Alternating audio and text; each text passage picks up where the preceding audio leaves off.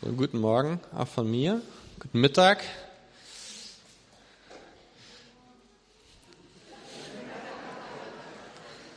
Das ist okay. Ihr habt alles schon gewählt und ihr seid fertig schon. Ähm, ich kann in der Predigt äh, heute nicht für meine Emotionen garantieren. Das ähm, schicke ich einfach schon mal so voraus. Ähm, das ist ein bisschen anders ausgegangen im ersten Gottesdienst, als ich äh, mir selbst erwartet habe und hat mich selbst ein bisschen überrascht. Deswegen ist es irgendwie eine therapeutische Predigt anscheinend für mich. Wenn ihr heute mit 0% nach Hause geht, ist das für mich okay. Äh, ich habe schon ganz viel mitgenommen. Und bei uns Männern ist es ja so, dass wir immer erst dann merken, was tief in uns drin ist, wenn wir drüber reden. Deswegen reden wir auch so wenig. Und ähm, wir haben heute ein cooles Stück Bibel, das ich mit euch teilen möchte. Das sind äh, die Seligpreisungen. Das ist der Anfang der Bergpredigt. Ähm, die Jesus hält in Matthäus 5 und ähm, ist eigentlich der Einstieg in die Bergpredigt. Das heißt, es ist seine Einleitung in seine Predigt. Und normalerweise versucht man ja mit einer guten Einleitung in eine Predigt zu gehen, damit ähm, man alle gleich abholt, ne? einen Witz erzählen oder sonst irgendwas machen oder eine richtig gute Geschichte, damit man die Aufmerksamkeit von allen hat. Und Jesus erzählt das, was er in Seligpreisungen erzählt, um die Aufmerksamkeit aller Leute zu, ähm, zu bekommen, die da sitzen oder stehen. Das ist zum ersten sein Kreis der Jünger, die um ihn rum sind, aber dann natürlich die Hunderte von Menschen, die mit ihm gelaufen sind und hören wollen, was er zu sagen hat. Ähm, und das ist sozusagen die Einleitung in das, was später so mit der Bergpredigt dann ähm, so ein bisschen berühmt ist und wo wir uns 2014 auch einen Schwerpunkt setzen werden, wenn wir darüber reden werden und uns unter den Segen dieser tollen Predigt stellen wollen. Und Jesus kommt in einem ganz bestimmten, ähm, in einer ganz bestimmten Situation mit einem ganz bestimmten Auftrag zu diesen Menschen und spricht mit ihnen. Und das ist der Auftrag des Messias. Und ich glaube, als Jesus vor den Leuten gestanden hat, ähm, wird nicht nur ihm bewusst gewesen sein, sondern auch allen, die ihm zuhören, wer er ist und warum er da steht und die Sachen sagt, die er sagt. In Jesaja 61 in den Versen 1 bis 2 steht diese Prophezeiung, die zu der Zeiten von Jesus messianisch gedeutet wurde. Der Geist Gottes des Herrn ist auf mir, denn der Herr hat mich gesalbt, um den Elenden frohe Botschaft zu bringen. Er hat mich gesandt, um die zu heilen, die gebrochenen Herzens sind, um Freilassung auszurufen für die Gefangenen und Befreiung für die Gefesselten, um ein Jahr des Wohlwollens des Herrn auszurufen und einen Tag der Rache unseres Gottes um alle Trauernden zu trösten. Und ich glaube, das ist der Hintergrund ähm, der Seligpreisung. Ähm, das ist ähm, die, die Trauernden, die Gefesselten, ähm, die, die anscheinend nicht unter dem Wohlwollen Gottes stehen. Das sind die Menschen, mit denen er spricht, denen er Gutes äh, zureden möchte. Und ähm, wir müssen uns eine Frage stellen, wenn wir zu den Seligpreisungen kommen. Sind die Seligpreisungen Aufforderungen für uns, so zu werden, damit wir den Segen bekommen, den Jesus am Ende jeder Seligpreisung uns verheißt? Oder ist das ein Versprechen und eine Verheißung für Menschen, die Trost brauchen? Und ich glaube, dass letzteres stimmt. Ich möchte mit euch mal den Text zusammen lesen, die Seligpreisung in Matthäus 5, 1 bis 12. Als Jesus die Menschenmenge sah, stieg er auf einen Berg er setzte sich, seine Jünger versammelten sich um ihn und er begann sie zu lehren. Er sagte, glücklich zu preisen sind die, die arm sind vor Gott, denn ihnen gehört das Himmelreich. Glücklich zu preisen sind die, die trauern, denn sie werden getröstet werden. Glücklich zu preisen sind die Sanftmütigen, denn sie werden die Erde als Besitz erhalten. Glücklich zu preisen sind die, die nach der Gerechtigkeit hungern und dürsten, denn sie werden satt werden. Glücklich zu preisen sind die Barmherzigen, denn sie werden Erbarmen finden. Glücklich zu preisen sind die, die ein reines Herz haben, denn sie werden Gott sehen. Glücklich zu preisen sind die, die Frieden stiften, denn sie werden Söhne Gottes genannt werden. Glücklich zu preisen sind die, die um der Gerechtigkeit willen verfolgt werden, denn ihnen gehört das Himmelreich. Glücklich zu preisen seid ihr, wenn man euch um meinetwillen beschimpft und verfolgt und euch zu Unrecht, zu Unrecht die schlimmsten Dinge nachsagt. Freut euch und jubelt, denn im Himmel wartet eine große Belohnung auf euch. Genau so hat man ja vor euch schon die Propheten verfolgt. Das sind die Worte von Jesus und ähm, vielleicht versteht ihr jetzt, was ich meine, wenn ich sage, Jesaja 61 ist, ist das Motiv, ist das Herz dieser Predigt. Jesus möchte den Menschen Gutes zusprechen, möchte ihnen sagen, dass Gott sie lieb hat. Und ich habe für euch einen Überblick zusammengestellt, weil wir heute ja viel segnen wollen und nicht so viel predigen wollen. Ähm, einfach um das ein bisschen abzukürzen, damit ihr, ich hoffe, ihr könnt das erkennen, so ein bisschen seht, wie diese Seligpreisungen aufgebaut sind. Im Englischen werden die, ähm, ist da eigentlich immer das Wort gesegnet sind. Deswegen habe ich in meinen Übersetzungen immer verschiedene Sachen gemacht, die sich zwar ähm, dann irgendwie komisch anhören, weil es nicht immer identisch ist, obwohl es das gleiche griechische Wort ist, aber es kann bedeuten, über alle Maßen glücklich sind, glückselig sind, selig sind, gesegnet sind. Das sind alles Möglichkeiten der Übersetzung. Das heißt, es geht um einen Segenszuspruch Gottes für die Menschen damals und uns heute. Und ich glaube, dass Jesus hier mit dieser Predigt das Reich Gottes öffnet für Menschen, die dachten, dass sie vielleicht gar nicht dazugehören und vielleicht auch gar nicht dazugehören können. Aufgrund dessen, dass sie auf einer Liste stehen, die als nicht besonders gesegnet gilt. Wenn wir uns das erste angucken, ähm, die Armen im Geist oder bei Lukas sind es nur die Armen, also Menschen, die ähm, geistlich entweder vor Gott nichts bringen können, die vielleicht nicht in den Tempel gehen können, nicht lesen können, nicht beten können, nicht wissen, wie sie mit Gott reden sollen, die vielleicht auch denken, sie sind irgendwie nicht befähigt dazu, oder Menschen, die einfach wirtschaftlich arm sind. Denen wird hier zugesprochen, dass ihnen das Himmelreich Gottes gehört. Und wir haben eine Option, wenn wir diese Dinge, äh, diese, ähm, diese Liste lesen. Deswegen habe ich auch eine negative und eine positive zusammengestellt. Denn wir würden sagen, ja, es ist super. Also ich finde das richtig. Der Mildtätige und der Sanftmütige und der Gewaltlose, das ist etwas, wonach ich strebe. Oder nach Gerechtigkeit hungern und dürsten, das ist gut. Ähm, zu den Barmherzigen und Gnädigen gezählt zu werden, das möchte ich. Ein reines Herz haben, Frieden stiften, das ist gut. Auf der anderen Seite gibt es die vier eher negativen Dinge, von denen ich jetzt mal behaupten würde, keiner von uns steht morgens auf und sagt sich, Gott, heute für mich in diesem Tag, ich möchte arm sein, wirtschaftlich und im Geist. Ich möchte nichts mehr haben. Ja, ich möchte richtig, richtig trauern. Äh, am besten noch verfolgt werden und dass Leute irgendwelche Lügen über mich erzählen. Also ich will euch nicht zu nahe treten, aber ich glaube, keiner von uns steht morgens um acht auf, wenn der Wecker klingelt und nimmt sich vor, das umzusetzen. Und das ist auch gut so. Es ist gut so, weil das ist nicht das, was Jesus sagen möchte. Er möchte nicht sagen, dass wir so werden müssen, wie die Menschen auf dieser Liste. Er möchte uns sagen, dass wir angenommen sind, selbst wenn wir zu dieser Liste von Menschen gehören. Das mit dem Reichtum ist vielleicht das, wo ich jetzt mal ganz kurz ähm, einen Schwerpunkt setze, weil wir nicht so viel Zeit haben. Aber ähm, wir wissen, dass Reichtum in der damaligen Zeit als Segen Gottes aufgefasst wurde. Und als Jesus dem reichen Jüngling sagt, dass was du brauchst, um in den Himmel zu kommen, um Gerechtigkeit vor Gott zu erlangen, ist, du musst deinen Besitz aufgeben. Ähm, da schlagen seine Jünger die Hände über dem Kopf zusammen und sagen, ach, also wenn so ein offensichtlich gesegneter Mann Gottes es nicht schafft, in den Himmel zu kommen, wie sollen wir das packen?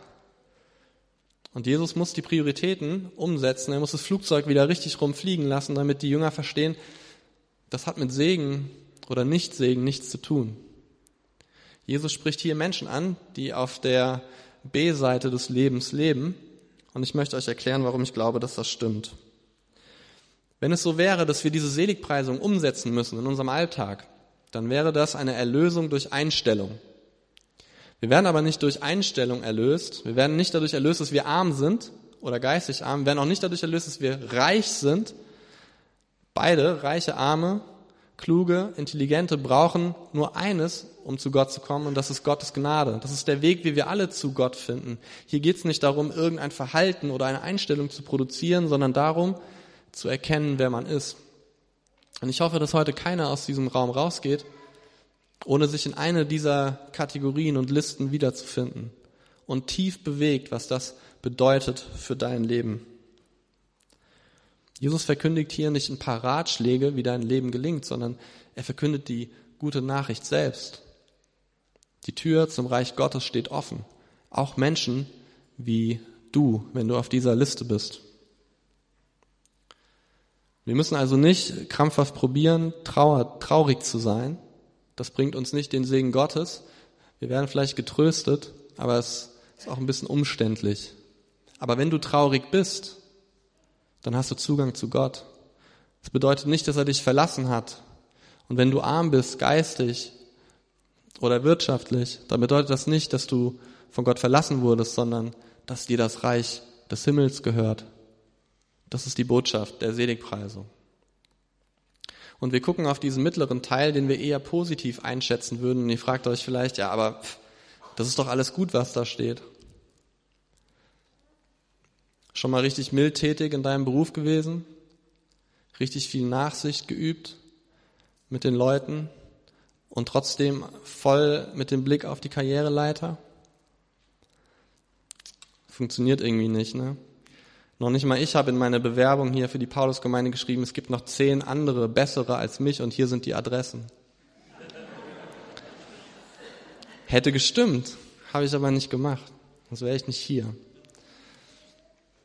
Die Mildtätigen, die Sanftmütigen, die die Rücksicht auf, andere Leute nehmen, die sagen, ich nehme mich selbst nicht so ernst oder wichtig und ich, ich habe den anderen im Blick. Das sind nicht die Leute, von denen wir hören werden von denen wir lesen werden in den Nachrichten, die Entscheidungen treffen, die von globaler Bedeutung sind, denen wir zujubeln. Das sind Leute auf der B-Seite des Lebens, die versuchen, ihr Leben mit Gott zu leben und dafür vielleicht sogar Schläge bekommen. Wenn du nach Gerechtigkeit hungerst und durstest, dann ist das gut. Aber es ist auch schwierig, oder? Heute sind Wahlen. Ich durste nach Gerechtigkeit. Ich durste nach gerechten Entscheidungen für unser Land und für vor allem vor Gott. Und ich frage mich, wo setze ich denn mein Kreuz? Ist gar nicht so einfach. Vielleicht ist da ganz tief in deinem Herzen eine Leidenschaft für ein bestimmtes Ding und Sachen werden in den Weg gestellt und gelegt. Und du kannst die Gerechtigkeit oder die Ungerechtigkeit, die du siehst, nicht überbrücken und nicht überwinden, weil Leute gegen dich sind, aber du dürstest und schreist nach Gerechtigkeit, du kommst nicht voran und Gott sagt dir, dein Durst wird gesättigt werden. Und vielleicht merken wir jetzt, dass unser christlicher Glaube, obwohl wir immer sagen, es ist ja ein selbstloser Glaube, gar nicht so selbstlos ist. Diese Liste gibt den Menschen Hoffnung, selbst in ihren schwierigen Situationen. Ich glaube an Gott, weil die Verheißungen für mich stehen. So kann ich meinen Alltag aushalten. So kann ich mit Enttäuschung umgehen. So kann ich mit Niederlagen und Niederschlägen umgehen. Und ganz ehrlich, die Bergpredigt geht ja weiter. Das ist ja nur der Einstieg, ne? Matthäus 5, 38, 42. Halt dem anderen doch die Backe hin. Geh die Extrameile. Gib deinen Mantel auch noch. Und gib, wann immer dich äh, jemand fragt. Echt, Jesus? bin doch nicht bekloppt. Von was redest du denn hier? Wenn das nicht stimmt, was da steht, dann ist es bekloppt. Aber wenn das stimmt, was da steht, dass die, die nach Gerechtigkeit hungern und dürsten, sich auf einmal wiederfinden, nicht gesegnet von dieser Welt und belohnt von dieser Welt, sondern belohnt mit Gerechtigkeit von oben, dann macht diese Liste Sinn. Und dann macht die Bergpredigt Sinn sind nicht die Forderungen Gottes an uns, es ist die, der Zuspruch Gottes an uns in den Seligpreisungen, die mich bewegt. Weil er mir sagt, ich kann zu ihm kommen, tue ich, was er von mir möchte. Barmherzig sein, gnädig sein, das sind Dinge, die uns eher behindern, vorwärts zu kommen. reinen Herzens, so ein alter Begriff, reines Herz. Vielleicht stempeln wir damit die Superchristlichen so ab, die ne, nicht tanzen und nicht trinken und sich gegen alles abschotten, reines Herz. Aber wisst ihr, wie schwer es ist für einen Jugendlichen in der heutigen Zeit, auf dem Pausenhof zu sein, sich keine Pornos auf irgendeinem Smartphone anzugucken, nicht darüber zu lachen, über was alle anderen lachen. Mit einem reinen Herz kommst du nicht auf die Top-3-Liste der beliebtesten Schüler deiner Schule. Nettes, nettes Lied übrigens.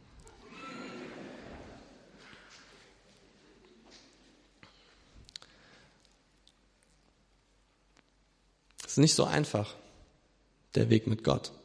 Und wenn ich diese Liste sehe, dann sehe ich einen Gott, der unseren Schmerz komplett erkannt hat und in die Tiefe dieses Schmerzes geht und sagt, es lohnt sich trotzdem.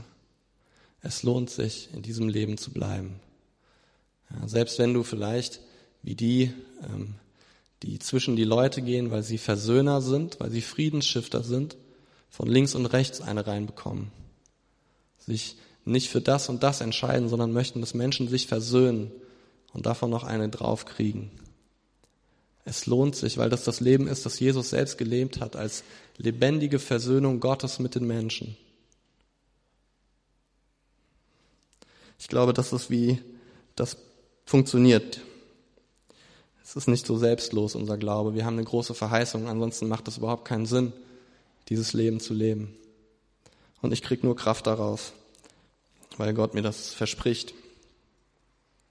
Und ich stelle mir vor, dass Jesus vor so einer Gruppe wie Menschen, Menschen steht wie ihr und ganz viel Verletzungen sieht und ganz viel Not. Und er möchte dem begegnen. Er möchte ihnen nicht sagen, du musst was tun, sondern er möchte sagen, hey, ich weiß, wo du bist. Und ich kenne deine Not. Und ich hole dich da raus. Oder ich setze mich mit dir in die Asche. Und dann weinen wir zusammen. Meine Kinder, die singen gerne ein, ein Lied, das eine, so eine amerikanische Bluegrass-Kinderband singt. Und ähm, übersetzt auf Deutsch ist der Refrain, du kannst nicht von der Liebe wegrennen. Gott stellt sich immer in den Weg. Gott stellt sich mit seiner Liebe in den Weg deiner Traurigkeit und in dein Problem und in deine Herausforderung und in dein Hunger und Dürsten nach Gerechtigkeit und Frieden und was auch immer. In die Hoffnungslosigkeit unserer Situation kommt der große Gott und sagt, an mir kommst du nicht vorbei. Meine Liebe steht in deinem Weg und du kannst nur durch mich ein gesundes und gutes Leben führen. Für mich ist das Segen. Für mich ist das, was glücklich macht. Auf jeder Abbiegung meines Lebens, links oder rechts, stellt sich Gott in den Weg und ich habe die Chance, ihm alles zu geben, was in mir drin ist. All das Gute, für das ich vielleicht sogar noch bestraft werde und all das, für das ich nichts kann und mich vielleicht minderwertig fühle und zu ihm komme und sage, ey, Danke, dass du die Kontrolle hast darüber. Ich finde das lustig, weil diese Seligpreisung, die man ja so leicht verstehen kann, wie auch im Englischen die Be-Attitudes, also Einstellungen, wie man sein sollte, ähm, ja leicht zur Gesetzlichkeit verkommen können. Wir müssen das machen. Auf der anderen Seite ist es eine ganz krasse und einfache Einladung an uns Menschen. Es ist das Evangelium in Reinform. Wo Gott sagt, egal wo du bist, und egal, was dein Problem ist, ich habe dich verstanden und erkannt. Und jetzt komm zu mir. Als ich ähm, vor einer Woche bei mir zu Hause war, also bei meinen Eltern zu Hause, die sind umgezogen und sind in ein neues Dorf gezogen und ich kenne mich da zwar aus, wusste aber nicht genau, wie ich vom Bahnhof zu ihnen komme und bin dann durch so ein Wohngebiet geschlendert. Und ähm, da habe ich einen nahen Verwandten von mir gesehen, den ich schon lange nicht gesehen habe. Und unsere Wege haben sich so gekreuzt. Er kam von hier und ich kam von da. Und äh, wir waren total auf Kollisionskurs. Das heißt, wir konnten uns gar nicht verpassen. Und ich habe ihn gegrüßt und habe ihn angelächelt. Und er ist einfach an mir vorbeigegangen. Ähm, weil ich Christ bin. Und das ist eine Kleinigkeit. Ich werde nicht verfolgt. Aber in meiner Familie werden komische Dinge über mich erzählt und über meine Familie, die glaubt. Und am Ende des Tages, wenn ich richtig traurig bin, wenn ich darüber nachdenke, wie sehr mich das verletzt, dann möchte ich lesen, freut euch und jubelt, denn euer Lohn im Himmel ist groß. Und ich liebe das an der Bibel. Sie sagt nicht, morgen wird alles besser. Sie sagt, ach, weißt du nicht, was dem Propheten passiert ist? Weißt du nicht, was mit den Leuten ist, die immer nah an mir gelaufen sind? Ging es denen immer gut? Hatten die es immer einfach?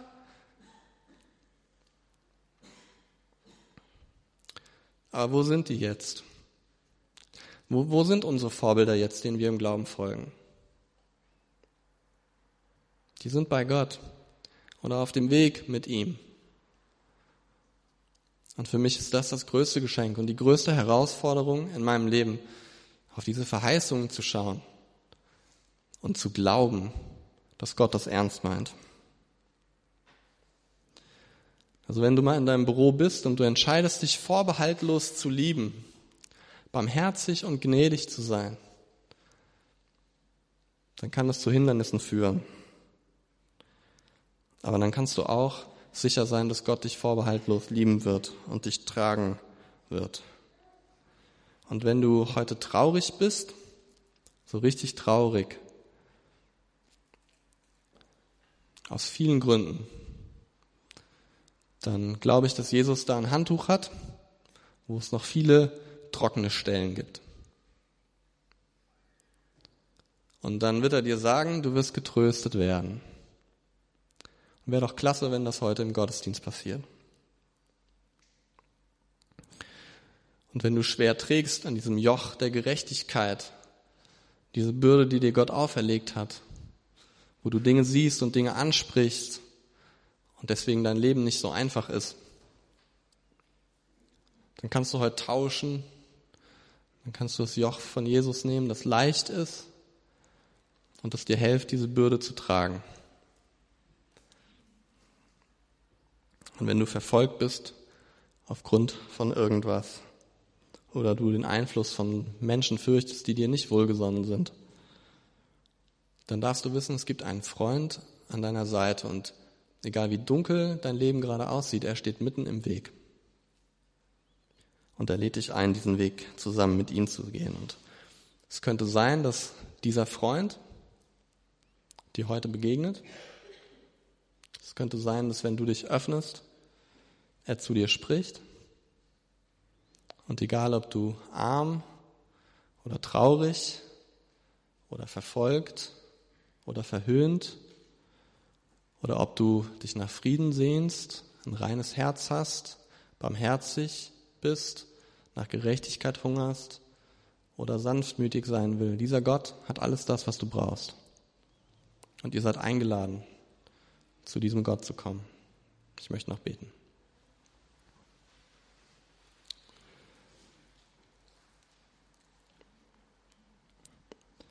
Vater, wir danken dir, dass du uns ähm, begegnest da, wo wir sind. Du bist ähm, wirklich dahin gekommen, wo wir sind.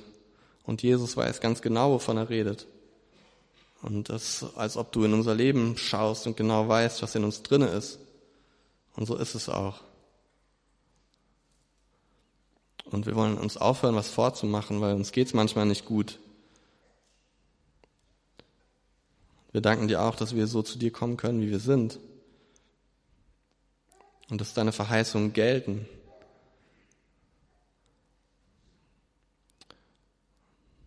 Danke, dass du mitten im Weg stehst, wenn wir an dir vorbei wollen. Dass wir durch deine Liebe durch müssen. Preisen dich dafür. Amen.